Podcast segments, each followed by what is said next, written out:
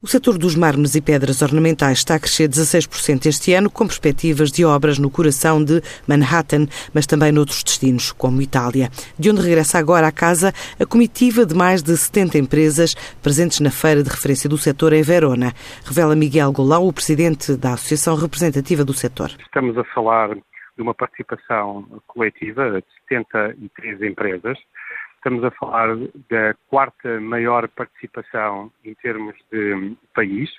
Lá à frente está a Itália, depois a China, em terceiro lugar está a Turquia, e nós vimos logo em quarto lugar, portanto à frente da Espanha, o que é de facto muito significativo. Nós estamos em período homólogo, eh, a data de julho, a crescer 16%.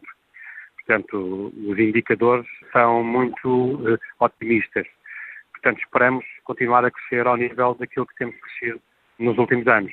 A nossa tarefa tem sido de não procurar o caminho mais fácil, de ganhar as obras pelo fator preço, de ganhar as obras pelo fator da qualidade, por aquilo que nós conseguimos e sabemos fazer.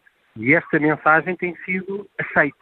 Nós temos um grande exemplo da maior obra, a obra com mais significado, uma obra de grande prestígio que neste momento está a ser edificada em downtown, em Nova York, na zona downtown, junto às torres eh, que caíram, portanto, a zona ali do Ground Zero, que foi ganha por uma empresa portuguesa, pela primeira vez, não pelo fator preço.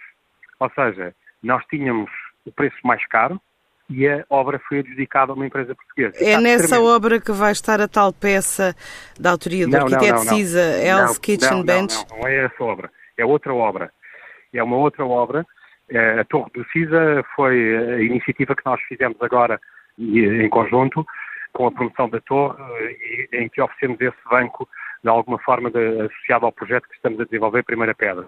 Esta obra que eu estou a falar é uma obra diferente. É uma obra que ainda não se iniciou, vai se iniciar em breve, e é uma obra que diz muito daquilo que é o percurso que o setor quer fazer. Dia 11, o setor dos mármores promete surpresa para a moda Lisboa antes de entrar em 2020 com uma nova incursão a ser estudada na Maison e Objet em Paris.